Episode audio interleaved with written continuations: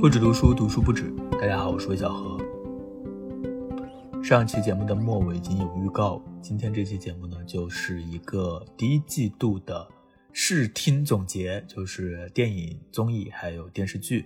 这也是一个老栏目了，就是每个季度可能都会做一个这样的总结，因为平常的节目都是关于读书的，所以看的一些剧啊、电影啊就没有空间可以分享，所以就趁机在一个集合的节目当中一起来聊一聊。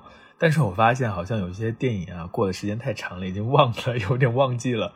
呃，那就本着随便聊聊的精神，大家就随便听听。那废话不多说，我们先进入第一个环节，就是电影的环节。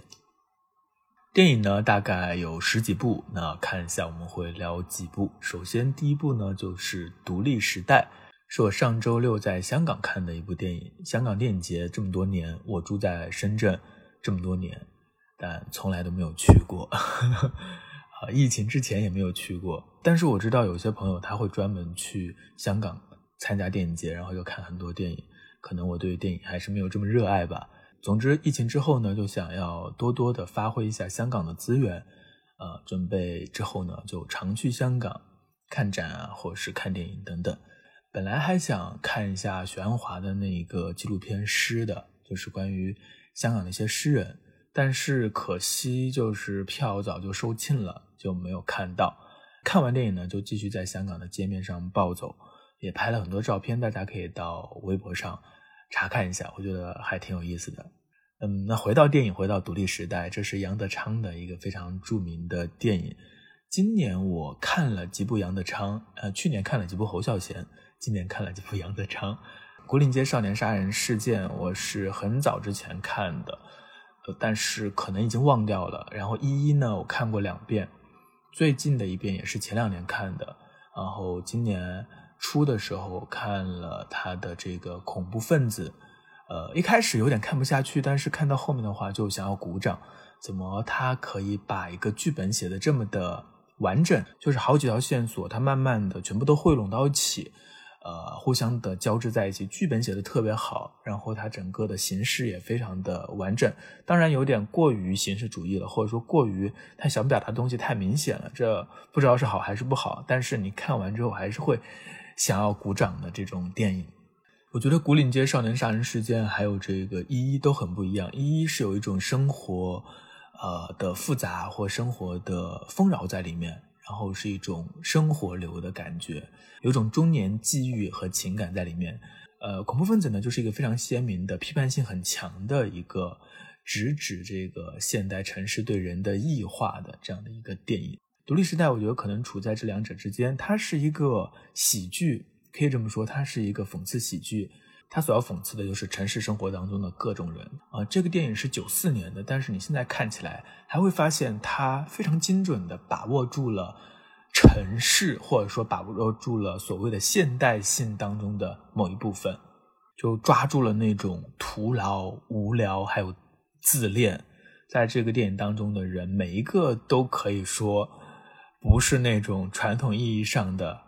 好人当然也不是坏人，他们只是有各自的欲望，然后都在假装生活。这个电影的一个出现频率很高的一个台词就是做样子。那中国人呢，就常常做个样子，没有真诚。但我想这里的做样子，倒也不是对国民性的批判，而是一种对于城市的生活的这种某种感觉的捕捉。他的剧本依然很严密啊，整个电影的时间。只有两天，就是它的故事时间大概只有两天，然后发生了非常多的事情，人物呢可能就是五六个人，他们互相的关系织得特别密，看起来也是很痛快的那种，而且笑声不断，所以电影结束的时候，竟然影院就很多很多人在鼓掌，经久不息的掌声。我其实很少经历，就是电影院放完一个电影之后，大家一起鼓掌的，呃，给我的感觉有点肉麻，好像不太能够接受这样的一些场面。但是在那个氛围当中，还是挺感动的。刚刚说这个一，它是一个中年电影啊，它是其实蛮理解的，呃，蛮体贴的去讲中年的一些不得已，或者中年的一些情感。独立时代呢，可以说就是一部成年人的电影。就是如果我在十年之前二十来岁的时候看这部电影，可能会看不大懂或看不大进去吧。呃人到中年或人近中年，人世的各种虚伪啊、浮躁啊都见过了之后，你再看到他的那些讽刺的点，就会为他鼓掌，而且笑得前仰后合。这是一部彻底的属于成年人的电影。呃，这一次的放映好像也是一个修复版本，所以还是很清晰的。呃，不知道网上有没有特别好的资源。那这里还有一个偶遇，就是我在网上买的票，买的票它是不设座位的，但是不知道为什么到了那里就是被安排到了第三层。啊，这是香港文化中心，它是一个剧院放电影，有三层楼。那我们在最上面呢，就离那个荧幕非常非常的远了。啊，虽然我戴了眼镜，还是感觉非常的远。这也是一个奇遇，就是在剧院当中看电影。呃，看了几部杨德昌之后，会发现他和侯孝贤还真的是非常不一样的两种，一个是比较乡土的，一个是比较城市的。侯孝贤是比较自然、比较淡的，他的整个不管是剧本还是他的镜头都比较淡、比较远。那这个杨德昌他是非常人工的，或者是非常。呃，戏剧性的，非常的紧凑的，呃，他们两个的整个的审美趣味好像都很不一样哎。如果做一个对比的话，还挺有意思的。那今天的时间关系就不继续的去展开了，进入下面一部电影，就是最近还在上映的，也是前两天刚看完的《宇宙探索编辑部》。这个电影呢，应该也是大家都期待了很久，因为前两年在这个平遥电影节。呃，首映之后呢，就很多人都说它特别好，然后是一个大的惊喜，所以呢，我也挺期待的。呃，有朋友反馈说他是看见这个科幻喜剧的标签，然后进了电影院，结果呢，啊，都要被这个镜头晃晕、晃吐了，所以呢，还是挺失望的。但是如果你不带着这样的一个先入为主的标签去看它的话，其实是很多惊喜的。呃，我还是很喜欢的。呃，是的，它首先它就不是那种科幻片，在里面看不到什么大的场面，也看不到那些呃拯救世界的桥段啊等等，甚至它也没有什么反派，它是一个追寻的电影，是一个探索的主题。这个电影的主角呢，就是叫做老唐，是一个中年男人，他在上世纪八十年代创刊的一个杂志叫《宇宙探索》这个杂志当主编。呃，这个电影的发生的时间是在二零二零年。如果听众和我是同龄人，是八零后、九零后的话，一定会记得在小的时候，其实这种宇宙探索呀，或者是世界十大未解之谜呀 这样的杂志或这样的书特别多。我自己都买了几本关于什么百慕大呀，然后关于什么麦田怪圈啊什么的，哪里发现了外星人啊，这些故事很离奇，然后还很流行，大家都很爱看。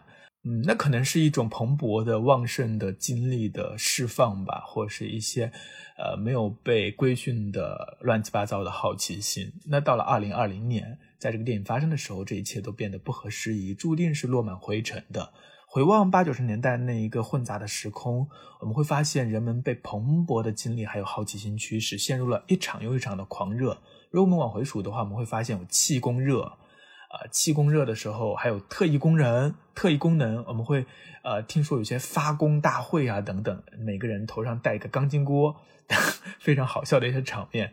还有诗歌热，你会知道像顾城啊、像北岛他们啊做一个诗歌朗诵会，下面的这个读者成千上万，非常的狂热。还有哲学热，人们排队去买萨特的书。当然还有对外星人啊、对未解之谜啊这些。的好奇，还有下岗潮，还有下海潮，嗯，最终呢，潮起潮落，商业的逻辑呢，整治一切的秩序，我们所有人都在流水线和办公格子里重新找到了自己的位置，世界变得平滑高效。在这个过程当中，我们的主人公老唐唐志军，他就是一个被漏掉的人，他躲在他的编辑部里，继续做他的，呃，去探索外星人的这种浪漫想象的科学探索梦。他之所以没有被彻底的毁灭，是因为这个电影当中的另外一个人物叫做秦彩荣帮他托底。这个秦彩荣呢，他呃和老唐大概是同龄人吧，是他的朋友，也是这个杂志的策划人。他自己还开了一家眼镜店，所以他完全就是以朋友的道义来支持老唐做一些事情。这个电影的英文名呢，其实就是一场西行，这是一场西游记，一个取经的故事。确实，你会发现在电影的一开始就有很多《西游记》当中的元素。整个故事的开端呢是，呃，在西南的某个村庄里，有人发现了外星人。然后看着这些线索呢，这个唐志军老唐他又啊鼓动了念头，想要再一次上路去寻找外星人。最终呢，这个老唐、秦海荣、还有那日苏、还有小小这四个人开始了寻找外星人的旅程，就像这个取经。的这个唐三藏这几个人一样，所以它是一个寻找的主题，它是一个呃有点像公路片的这样的一个结构，在这样的一个荒诞的、戏谑的、充满浪漫主义和神秘主义的旅途当中，秦彩荣就是唯一的现实主义者，他也是平衡了整部电影的气质的关键所在。如果没有秦，就没有了现实的坐标和对照，也就没有了堂吉诃德的傻和沉。我觉得这个傻气还有这个真诚，是我们看到最后能够被老唐所打动的一个关键性的原因。整个电影的气质呢是非常戏谑的，在前半部分有很多引人发笑的地方，有那些呆呆的偏执傻气，啊产生的某种断裂和错位都很好笑。但是对于这些电影中的人物啊，其实。导演是没有讽刺的，有戏谑，但语气也是温柔的，甚至隐含着赞美。特别是当电影进入第三章，哎，这个电影的结构它是章节体的，也挺有趣的。到第三章呢，叫做《等待麻雀的少年》，等待麻雀降临的少年。呃，当这个少年出现之后呢，就连戏谑都消失了，一切都诗化了。那这个少年呢？他的形象就很像顾城，他天天戴着一个钢筋锅，就很像顾城的那个帽子。他生活在村庄里，他叫孙一通。他的父亲在采石场上丧生了，老板没有赔钱，就赔了两座石狮子放在孙家的大门口。孙家呢，他是那种很破的房子，然后呃门口有了两个端庄的石狮子，这本身就形成了一种滑稽的效果，是一种错位。那在这个错位当中走出来的就是这样的一个带着钢筋锅的少年，他每天奔走于农田和广播站之间，身无长物，无欲无求。他随时都会昏倒，钢筋锅就是他的头盔。他每天做的事情就是在广播站播放新闻以及朗读自己的诗。是的，他是一个诗人，他写诗。那当电影进行到这段的时候，那个典型的南方的村庄，那些潮湿的雾气，那些雾气背后的树林，那个随时会晕倒的诗人少年。都有一种先锋文学当中常常会出现的一些意象。当你在这段缠绕的时候，特别是当麻雀真的降临的时候，你的周身会产生一种震颤。这个时候，你就不会再去取笑他们了，你不会再觉得他们是傻的，或是不对的，或是愚蠢的。呃，在这个少年的这一段，有一段非常抒情的混剪，迷离浪漫，让人沉浸其中。那些不合时宜、不正确和不准确的事情都被导演编织到了这个镜头里，呃，我们不会再怀疑老唐的行为，相反，我们会担心这一形成的结尾会不会是一堵绝望的墙。呃，不过导演没有那么残酷啊，结尾呢好像是神迹一样，而神迹必然伴随着神奇，所以老唐终于想通了那个大灾问：人类存在的意义何在？就在于人类自身。最终，老唐不再执迷于虚妄，擦亮人心，重视日常与爱。在八九十年代那些迷狂的热浪当中卷起的，当然不仅是老唐一个。呃，看完这个电影，大家可能也会稍稍的想起那些人，那些平安落地的，或者是猝然衰落的人，他们都还好吗？总之，不管是这个电影的主题、它的形式，还有它散发出的这些氛围。都让人感到很特别，都让人感到惊喜。这个电影是有很多的符号可以解读的，当然，呃，我不太喜欢就是就着符号去解读，呃，我更喜欢投入其中。所以大家如果没有看的话，也可以去看一下，还是挺有意思的。当然，你不要买太前排的座位。如果你对于镜头，就它是手持的一个伪纪录片的形式，可以买靠后排一些的座位会好一点。第三部呢是《网络迷踪二》。这个电影的第一部呢，好几年前我就看了，就是它是一个桌面电影嘛，就所有的一切都是发生在桌面上的。第二部呢也是一样，一个十几岁的女孩寻找失踪的妈妈的这样的一个故事，没有想到被导演玩出了好几重的反转，或是玩出了好些花活，还是挺好看的，但可能也就到此为止了，因为它的限制还是很多的，能。做到这样已经很不错了，但你也不会说想要从它当中获取什么深度啊，它就是一个爽嘛。那下面一部电影呢是不止不休，那这也是前段时间看的，哎，突然发现最近去电影院的频率变高了，这是一个好消息啊。希望之后能够每个月都多去几次电影院。不止不休呢，是一个写实的、一个深度关切现实的一个电影，但是它的优点和缺点也都很明显。它讲的是一个年轻的抱有理想主义的记者为乙肝携带者呼吁公平的故事。故事发生在零三年，那是一个人口迅速流动的、充满机会，同时也显得混乱无杂的一个时代。科技界的人或互联网圈的人都很喜欢说改变世界嘛，啊，创业一个公司叫改变世界。但是新闻从业者呢，就往往有种守护世界的理想。在两千年初的时候呢，人们好像还不像现在就完全退缩到私人生活。那个时候大家都还在努力的构建和开展公共生活。即使是十年之前，其实还是有很多新闻专题报道的，有很多轰动性的事件。我们会记得当年的一些杂志的标题，就是“公民”，大家都在讨论公民意识啊，讨论公共空间啊等等，非常的活跃。我还记得我在零八年的时候，当时我在一家两元店门口坐着，就每天去把这个卷帘门打开，然后坐一上午。每天上午的时候就会看一份厚厚的《南方都市报》，当时在广州，那个《南方都市报》给我的冲击挺大的。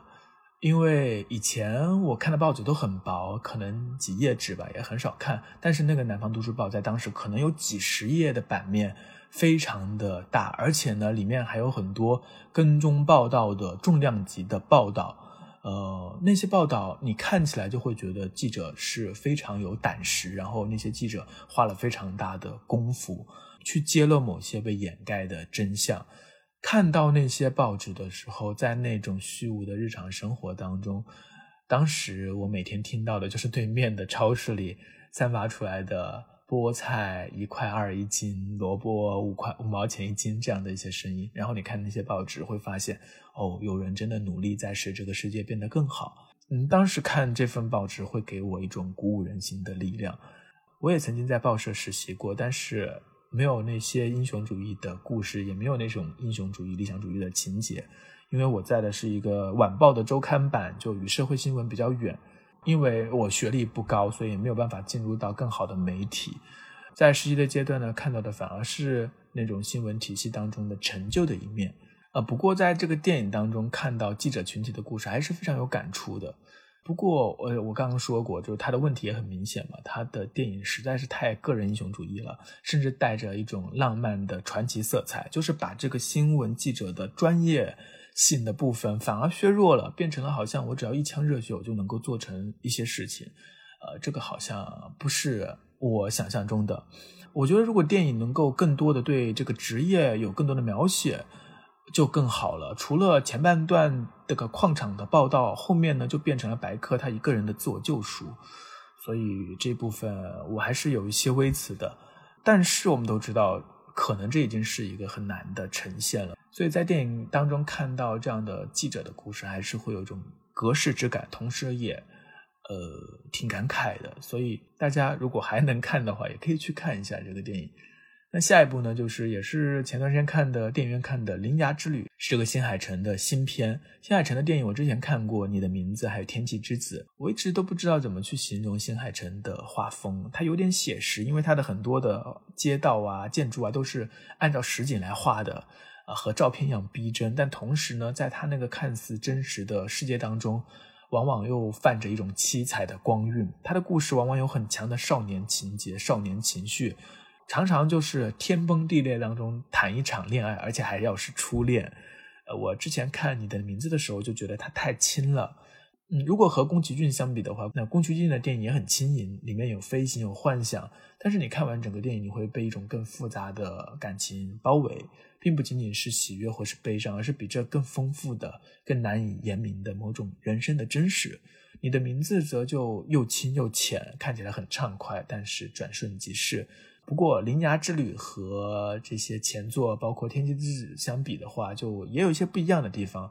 仍然是少年的恋爱啊，拯救世界。但是这一次呢，好的地方我觉得是纯爱的部分变少了，呃，变成椅子的这个男主角呢，他不再去承担这个恋爱的桥段，所以他们两个人的相处模式也更像是友谊的模式，就看起来也清爽多了。另外呢，整个故事的核心情感不再是恋爱，不再是爱情，而是。呃，女主角对母亲的怀念，或者说是对于伤痛的治愈，而这份伤痛不仅是私人的，而且是一场更巨大的灾难带来的群体性的创伤。它有着一个真实的背景，就是发生在二零一一年的三幺幺大地震。所以整个电影呢，可以说是在通过神话的一个模式，重新在讲述这个故事。面对自然，人始终是渺小无力的。这部电影就好像是给日本人的一次治愈之旅。隔了一段时间，再回到那个事件当中去，重新面对那段时光，呃，自己已经成长起来了，和过去的自己拥抱。这就是这个铃芽之旅所以动人的地方，因为它装着更多的人，纯爱不再是重点，而去关心那些普通人的故事。不过在后半段的这个开车旅程啊，还是会让人觉得节奏上有点拖沓重复。我觉得对新海诚的电影来说，铃芽之旅可能是一个小小的突破。但是如果和宫崎骏相比的话，那显然我觉得他们还是差挺远的。可能新海诚确实是属于二十一世纪的吧，呃，他整个审美或整个情绪，整个故事模式可能都更清浅一些，或者是更加的幼稚化一点。哦，说到电影呢，我最近还看了一部《平家物语犬王》，这个是汤浅证明的电影，我之前看过他的《春宵苦短，少女前进吧》。啊，花里胡哨，绚烂无比，我非常的喜欢。那这部《平价物语犬王》呢，形式感依然非常的饱满。看之前你绝对想不到，电影的主体竟然是几场演唱会。琵琶法师改行搞摇滚，被诅咒的少年原来是 super star，所以我看的还是蛮嗨的，假装好像去了一趟音乐节。不过往深了说，这个故事当然不只是玩音乐，它是关于故事本身，或者说关于记忆，关于记住真相，关于叙事的力量。当然也关于少年的赤诚，所以看起来可深可浅。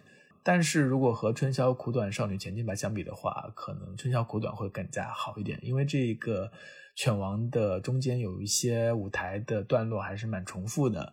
呃，如果剧本更扎实一点就好了。那上个月呢，还看了一部老片，叫做《禁闭岛》，就是小李子演的那部《禁闭岛》。我是一零年的时候看过的，我在豆瓣翻评论，然后。发现我标记过看过，但是我发现我全忘了，我完全不记得了。所以这次看的时候就和看新片一样。嗯，我发现到了这个时候呢，可能很多以前看过的老片都可以拿来重温一下了。真的什么都不记得了，完全不记得最后的反转是什么。所以看起来体验还挺好的。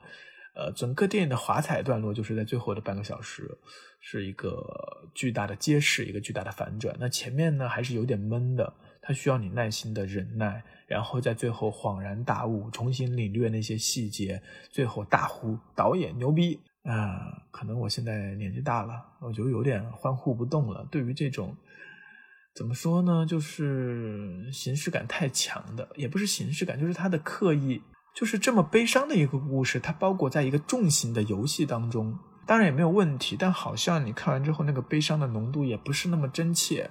看的过程当中，一度想起《盗梦空间》，怎么回事？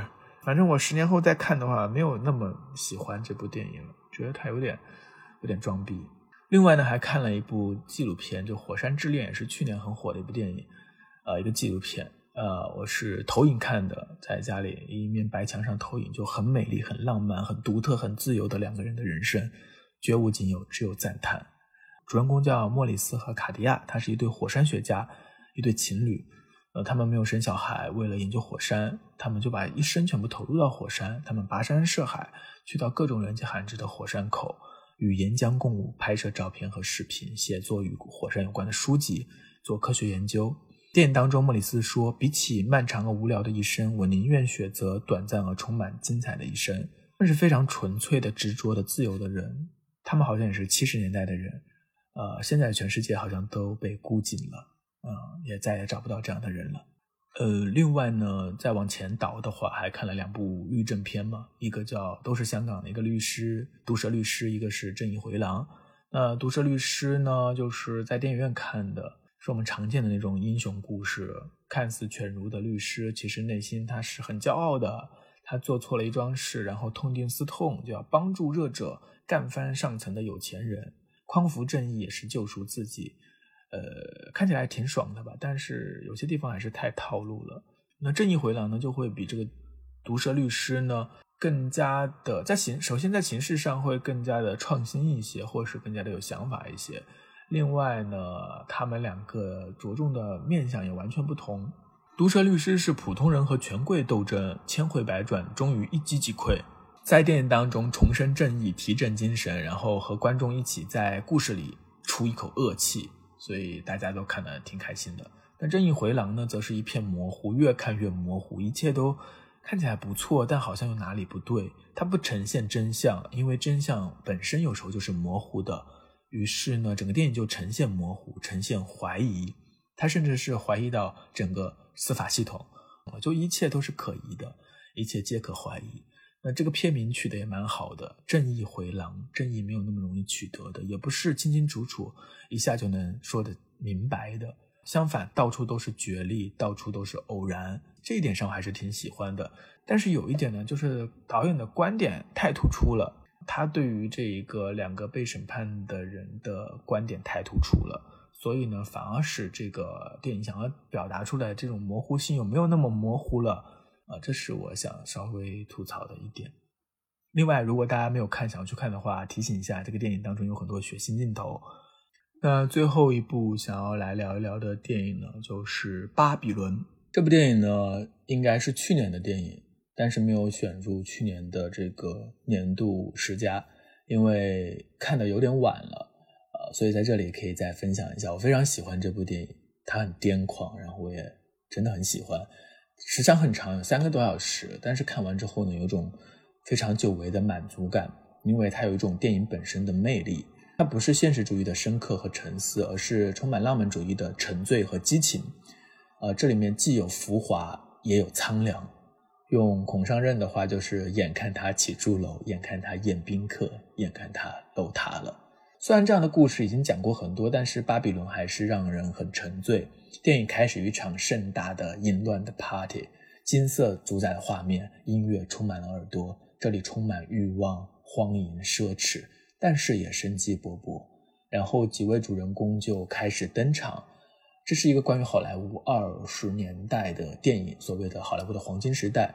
呃，比如说这个男主人公，他就是想要在电影业出人头地的墨西哥移民曼尼。然后还有如日中天的男演员杰克是布拉德皮特饰演的，还有出演狂放的新人拉罗伊，呃，就是女主角。然后呢，还有黑人爵士乐手、华人演员朱飞等一众人物啊，就是也是一个群戏，可以说在这场大的 party 上都依次出现了。那这就是好像一场梦一样。这场大梦之后呢，第二天各路妖魔鬼怪全部回到他们的工作去片场拍戏。我很喜欢在片场拍戏的这一这一幕这一大段。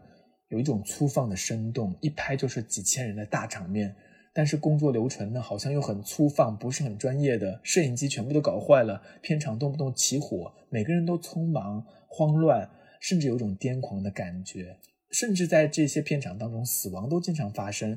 当然，用现在的价值去看，这肯定是不对的，这个行业不规范。但是在这个电影当中，你会看到，好像人的生命是不被看作是最重要的价值，狂欢、电影、梦这些都比人的生命更加的重要。在这个时期的好莱坞，既不符合法律，也不符合道德，它是充满酒神精神的一段奇妙的插曲。在那场聚会的第二天，内利就获得了表演机会，并且凭借他的出色的演技一举走红。呃，他是出演的是默片，但是过了几年呢，这个有声电影来临了。呃，以前的工作流程呢，工作模式都发生了大的变化，大制片厂的制度也确立下来，粗放的世界变得规范，同时也更加的秩序化。这里有两场戏就让人非常的印象深刻。第一场呢，就是内力，他第一次拍有声电影，在室内拍摄，以前都是在室外的，然后。在现场还奏乐啊什么的，现在到室内了，因为要照顾录音，所以呢走位就要很精准，对应麦克风，然后不断的重复 NG 调试棚内拍摄，和之前那种户外的充满音乐的狂野的现场就形成了一种鲜明的对比。在现场呢，各种的小错误就导致不断的 NG，终于将这一条拍完的时候，所有人都在鼓掌，连屏幕外的我都跟着松了一口气。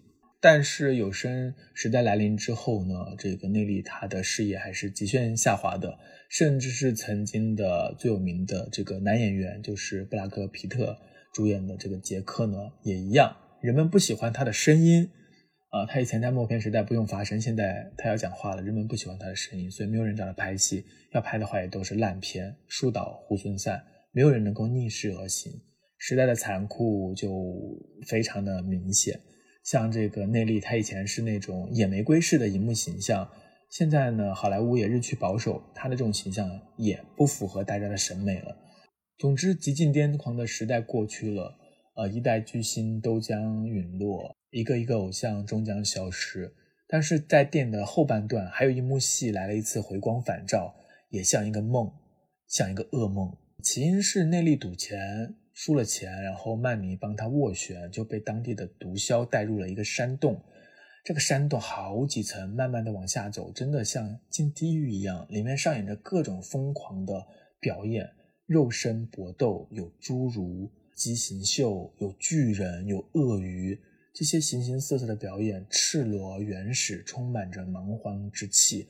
而这些东西正是电影刚刚开始的时候人们所热衷的元素。就很像是杂耍嘛，就拍一些各式各样奇怪的人、奇怪的事。那后来呢，电影就不拍这些了，他们走向了更加艺术化的方向。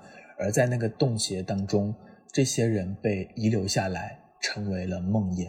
说起来，这部电影的情节是很简单的，潮起潮落，拍的就是这个浪潮当中的几个人，还有他们构成的生活方式。啊，或者说是一种生命方式，一种燃烧的、不计成本的、癫狂的生命的方式。有些人重重的摔下来，有些人软着陆。一个时代过去了，但电影还在。这确实是一首挽歌。从此之后，这个短暂的酒神时期就结束了。奢侈荒淫仍然存在，不过变得更加的私密，更加的残忍。野性被修剪，道德占领高地，一切秩序井然。这当然没有什么不好，只是缺少了一些绚丽。就像我开始说的，这不是一个。现实主义的，它的形式和内容一样，都是狂放激情的。正确当然很重要，但在梦当中还要追求正确的话，就很无聊了。总之，它是我很喜欢的电影，看完它就好像做了一个很长的梦。至今呢，还有很多电影当中的场景如在眼前。它不是用故事来说服你的，而是通过镜头让你记住，记住那一场盛大的烟火燃烧的碎片。嗯，以上呢就是电影这个单元所想要提到的一些电影。因为电影这个单元已经讲了太多了，所以下面电视剧和综艺的单元呢，我就会非常简短的带过。电视剧呢，最热门的就是《黑暗荣耀》第一季、第二季。嗯，是一个复仇的故事，我还蛮喜欢复仇故事的，和成长故事一样，这是永远吸引我的一个主题。复仇故事往往有一种毁灭的美感，它不像那种英雄主题的电影。复仇故事必须要潜入人生最黑暗的污泥之中，咽下痛苦和悲伤和绝望。他要用摧毁去靠近重生，比如说杀死比尔，干净利落，华丽绚烂，好像在复仇当中，所谓的暴力才成为美学。那复仇故事也不只是以牙还牙，在复仇故事当中还常有仁义。博尔赫斯的《恶棍列传》当中就有一个复仇故事，叫做《无理的长理官上野街》。它是发生在日本的故事，有一个藩主叫做赤穗藩主，他被这个长理官上野街羞辱，然后产生冲突，最后被天皇判切腹自尽了。这个藩主死了之后呢，他的武士们就流离妓院，佯装轻狂，好像忘了这个大仇，目的就是为了让这个上野街放松警惕。最后呢，这个武士发动攻击，将上野街活捉，砍了他的脑袋。这就是大仇得报嘛。但是大仇报完了之后呢，故事还没有结束。呃，武士们呢带着上野街的头颅回到了藩主的坟墓祭拜，然后在藩主的墓旁切腹了。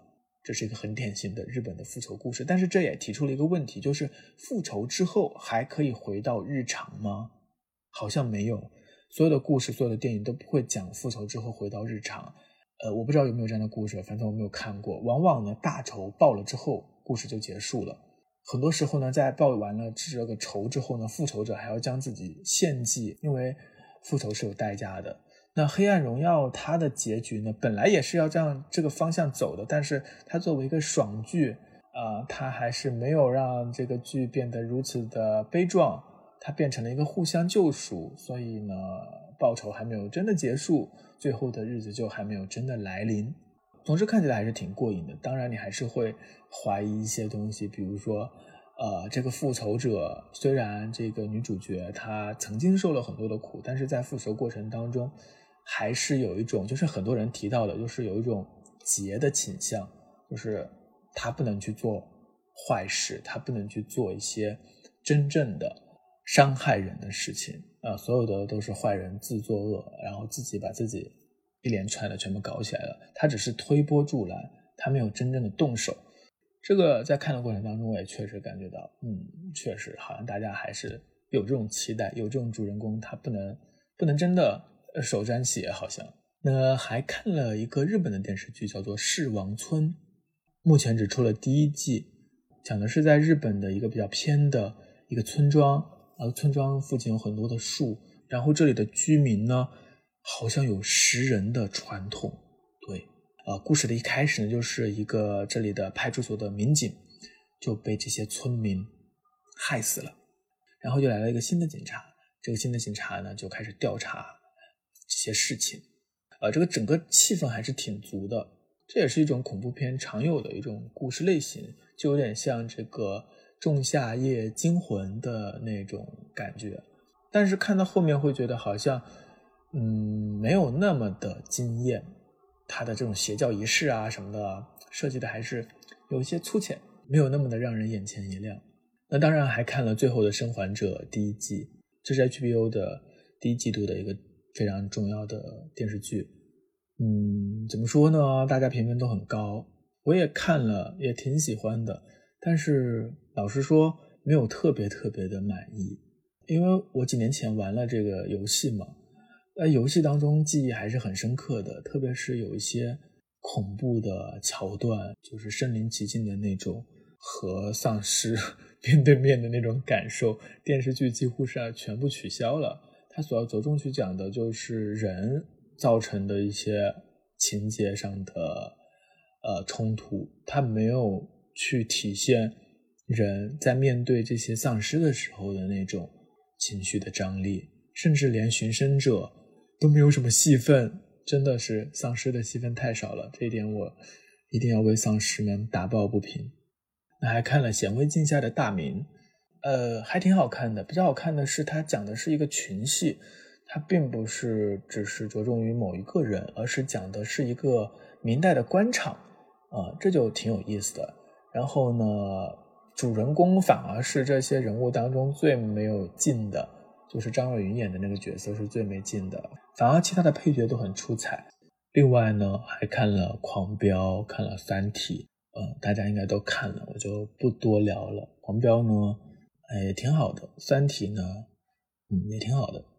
最后，我还看了，在最开始的时候看了《去有风的地方》，呃，一个谈恋爱的电视剧。但是我挺喜欢的，就是刘亦菲和李现演的，简直是一个大理的宣传片。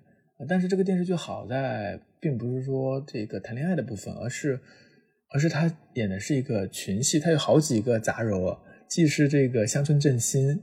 然后呢，又是这个恋爱，同时呢又是创业，就好几层糅合在一起，做的还挺好的，很轻松，轻喜剧。轻喜剧挺难的，其实挺少的，国内的国产剧当中啊，这个我觉得整个质量都还挺不错的，看的也挺开心的。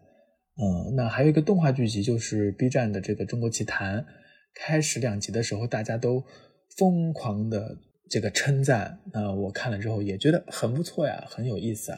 但是后面几集那都是什么玩意儿？真是，哎，无话可说，就是一个烂尾。就是它整个的剧集的质量是非常不平均的。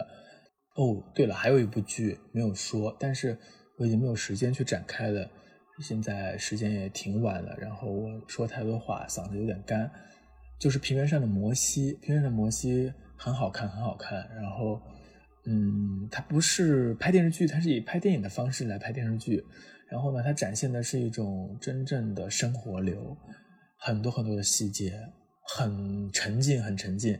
我之前是想有一期节目来专门聊一下这个电视剧，然后和小说的改编等等的，后来不知道为什么就略过去了。呃，那略过去就略过去吧，反正我觉得挺好的，大家没有看的话可以去看一下。其实还有个电视剧叫《医院风云》，是这个拉斯冯提尔在九四年拍的一个电视剧。我很喜欢拉斯冯提尔，就是他的电影很对我的胃口，因为他去年出了这个剧的新的一季《医院风云出埃及记》，呃，所以我就想把这个剧找来看一下，结果就看了第一季，其实还有第二季是九七年拍的，我还没有看。那我想之后找个时间来一起分享吧，这里就先略过，我还是挺喜欢的。好的，那么下面就进入第三个单元综艺。哎，这一季的综艺呢，还是有很多好看的。首先，我特别想要打满分的推荐的就是韩国的一个综艺《体能之巅百人大挑战》。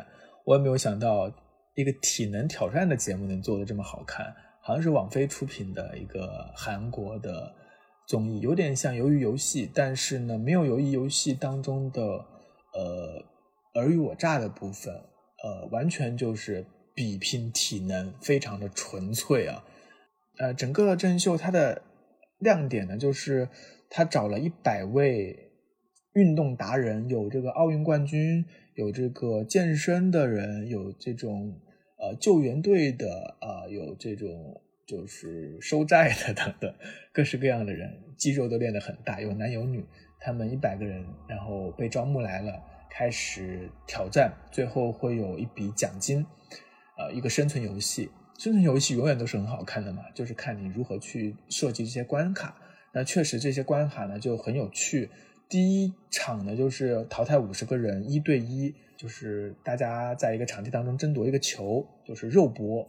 然后后面有各式各样的关卡，都设计的很有意思，而且看到最后还让人挺感动的，还挺升华的，啊，因为。